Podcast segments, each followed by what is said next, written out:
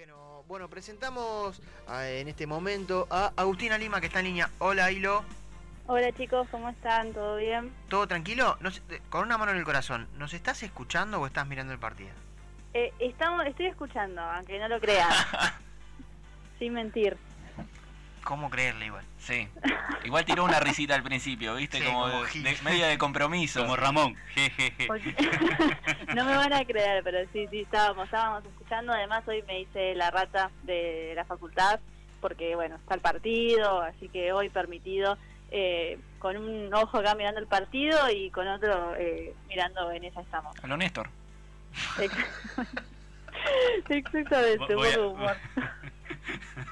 Está con todo Emi hoy. ¿eh? No, lo perdón, Abu, lo tenía que decir. ¿De qué vamos a hablar hoy, Hilo? Hoy vamos a hablar de Ni Una Menos, porque estamos a 3 de junio y se cumplen 6 años del nacimiento de la campaña. Mm. Eh, una campaña que marcó un antes y un después en el feminismo en Argentina, eh, sobre todo en, en, la actualidad. no Creo que nunca hubo un colectivo tan tan eh, federal y sobre todo que tenga tanto impacto no desde, desde sobre todo también desde los medios eh, como ni una menos. Si bien el feminismo en Argentina existe hace muchísimo por supuesto eh, ya miles y miles de años no digamos que tiene el feminismo y encima ahora en Argentina desde lo que son las organizaciones sociales, siempre hubo, sabemos que por ejemplo en los 80 había grandes movimientos a favor del aborto legal, eh, sabemos que hubo movimientos feministas a favor del voto de la mujer.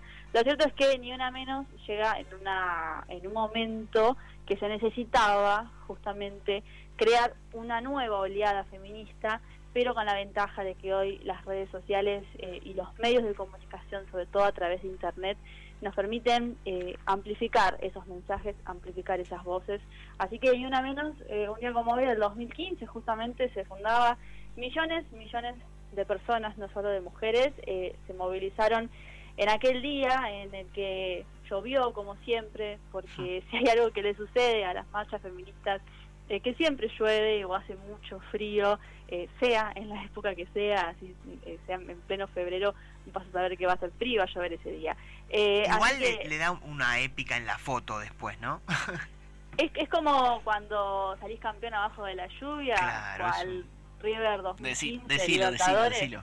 Lo voy a decir, por supuesto. Eh, tiene una épica doble, ¿no? Eh, y las marchas tienen esas postales, eh, pero como siempre quizás decimos un poco Dios nos odia, ¿no?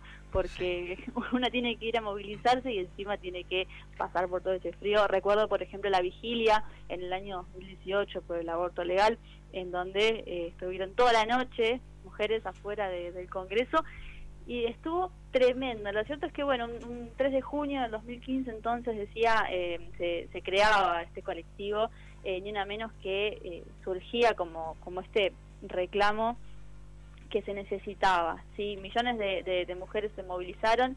en el contexto actual de pandemia no pudimos hacer una movilización. Lo cierto es que desde el colectivo Ni Una Menos se, se propuso hacer carteles pegarlos en las puertas, pegarlos en las ventanas, colgar banderas en los balcones, con la consigna eh, ni una menos este año viva nos queremos, sí, para que se visibilice el mensaje y también, por supuesto, postearlo desde las redes. Las gráficas se podían descargar, estaban ya hace una semana colgadas desde la página web oficial de Ni Una Menos, así uno podía entrar y descargar las gráficas en alta definición para poder imprimirlas después y hacer las pancartas. Eh, así que bueno, en el, momento en el que nació Ni Una Menos fue algo masivo y se siguió amplificando, como les decía, creo que fue un antes y un después, porque también fue el despertar de muchas jóvenes y adolescentes, como por ejemplo, digo yo en mi caso, en el año 2015, recién comenzando la universidad, eh, que es como cuando uno termina el secundario pareciera que sale, ¿no? Un poco a la vida. Sí, eh, si salís del cascarón, digamos, a, vivir la vida exacto, Y, y, a muchas eh, otras jóvenes les pasó que estaban todavía en la secundaria, ¿no? Y, de golpe llega este colectivo que, que te cambia la vida y, y sobre todo te cambia la forma de militar el feminismo. Cuando una quizás no sabía bien qué es lo que hacía o cómo era esto de manifestarse a favor de ciertos derechos y ciertas conquistas sociales, llega ni una menos para decirnos, bueno, vamos por acá, ¿no? Seguimos todas este camino. Creo que nos abrió las puertas a un montón eh, y ha salvado muchas vidas. Respecto a esto que, acabo de decir, de salvar muchas vidas, a pesar de los incansables reclamos, eh, por ejemplo, voy a decir algunas cifras en este momento que son importantes. Solamente en el año 2021, es decir, en este año, que llevamos seis meses solamente, primer semestre, se registraron 287 víctimas letales por femicidios. Eh, así que desde el 3 de junio del año 2015 hasta inclusive este 29 de mayo del 2021, el Observatorio contra la Violencia de Género, ahora que sí nos ven, que es el observatorio oficial que contabiliza eh, ni una menos, tiene el registro de 1.717 femicidios en total y siempre decimos hay otros tantos, cientos, que quizás no sabemos porque no salen en los medios y porque todavía no nos estamos enterando. Entonces, eh, 1.717 víctimas fatales por femicidios, ¿sí? crímenes eh, puramente exclusivos eh, por odio ¿sí? a, la mujer. Entonces, eh, seguir, ¿no? Seguir pensando en más políticas, seguir pensando en qué hace la sociedad, ¿sí? Nosotras decimos que ni una menos y un antes y un después para las mujeres es cierto. Y para el resto, ¿qué estamos haciendo, no? ¿Dónde estamos parados hoy? Lo que siempre decimos, ¿qué políticas públicas necesitamos? ¿Nos quedamos solamente con un curso de capacitación o qué pasa con la reforma judicial feminista? ¿Qué pasa con eh, todos los que son los derechos humanos? ¿no? ¿Qué pasa con las políticas de, eh, económicas a favor de las mujeres? Bueno, todas esas preguntas son las que nos hacemos a diarios y que ni una menos las recolecta y en forma de, colectivo y en forma de una hermandad feminista, la lleva adelante desde el 2015 eh, y lo, todavía lo más importante de Ni Una Menos es que si bien tiene consignas como por ejemplo el aborto legal, que suele ser una, un área de división, si se quiere, que se había generado acá en Argentina. Sí, el eh, mismo movimiento, digamos, decís.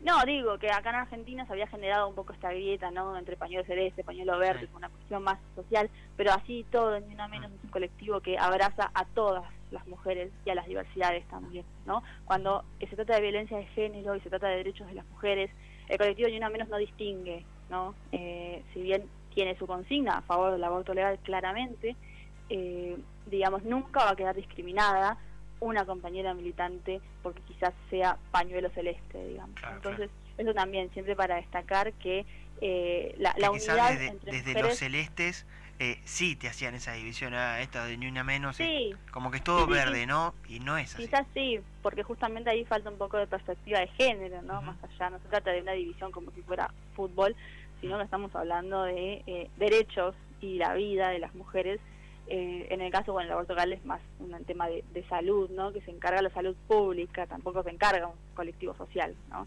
Eh, entonces, bueno, eso también, ¿no? Tener en cuenta el colectivo ni una menos, siempre eh, abrazando a todas las mujeres y también las diversidades, por supuesto, porque, por ejemplo, los transfemicidios y demás también son crímenes de odio y están contemplados dentro de, esta idea de frenar la violencia machista, terminar con el patriarcado y bueno, seguir como siempre, sí, eh, reivindicando esto que, es tan importante de desde lo cotidiano, ¿no? Siempre decimos, desde un mínimo mensaje que quizás en el grupo de amigos suena raro frenarlo, eh, por esas cosas, aunque parecen, parezcan mínimas, se empieza y después ya se va replicando en otros ámbitos para que en el futuro tengamos varones más sanos también, que no sean hijos del patriarcado, sino que sean hijos de un sistema mucho más libre y justo.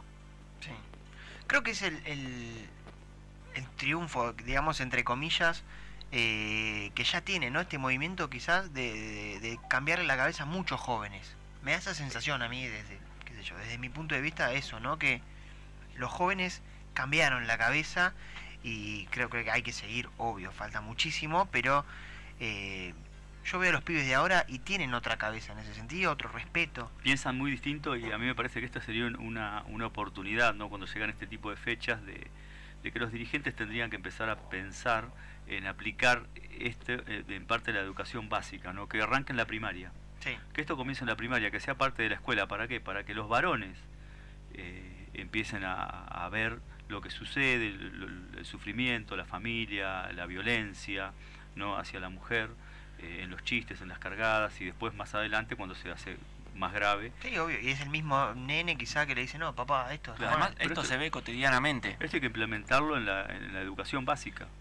Sí, sí, se había hecho hace poco una campaña de Avon que estaba muy buena, participaron algunos actores conocidos como Andrés Gil, eh, entre otros, que eran eh, justamente, eh, representaban un padre y un hijo, en donde el hijo le, marcaba al padre como, che, esto no estaba bueno, ¿no? ¿Por qué la tratás así mamá? Y él decía, no, porque yo la quiero. Y el hijo le decía, no, pero la querés mal, ¿no? Como que no es así. Y había estado muy buena porque realmente era una campaña muy sencilla, con situaciones hiper cotidianas, en donde se llamaba a reflexionar de ese modo. Y también demostraba esto de que no es tan complicado, ¿no? No, pasa. Y además, no hablamos solamente de la violencia contra las mujeres. Eh, el patriarcado lo que hace también es tener la violencia entre hombres, ¿no? Eh, las cargadas entre mismos varones, eh, la imposibilidad de, por ejemplo, llorar, que todavía hoy sigue siendo un tabú, ¿no? Entre, varones. Eh, entre otras cuestiones, cuando siempre cuando escuchamos a alguien que dice a los hombres también nos matan, sí, ¿qué los matan? Otros hombres. Entonces ahí está el problema, ¿no? sí, hablamos la semana pasada. Eh, Lucas hablaba de la homosexualidad en el fútbol, por ejemplo, también esto es... totalmente son, son todas cuestiones que, que, parten de lo mismo, ¿no? que es esta idea del, patriarcado y este odio por el género o por la orientación sexual también, eh, y que es la base de todo, y ni una menos, como todos los colectivos feministas, van a eso, no solamente a que se termine la violencia contra las mujeres, sino que también se termine la violencia en sí, por género, no por distinción, y para que también los hombres sean hombres más libres, más justos y que puedan crecer bajo otro tipo de, de infancia y luego ser eh, hombres que justamente no ejerzan esta violencia. Excelente, Hilo, como siempre. Gracias, chicos. Bueno, voy a, voy a seguir mirando el partido, pero los voy a escuchar, les prometo. Genial. Bueno, perfecto. Para mí debería sacar foto, ¿no? Como para que te creamos, no sé. Minuto a minuto. Arrobanos, eh, arroba en esa estamos, FM, ahí nos arrobas. Escuchándonos. Los arrobo, los arrobo escuchándolo. Bueno, vamos a ver. Dale, nos reencontramos el jueves que viene. Besos, chau, chau. Ahí pasó Agustina Lima.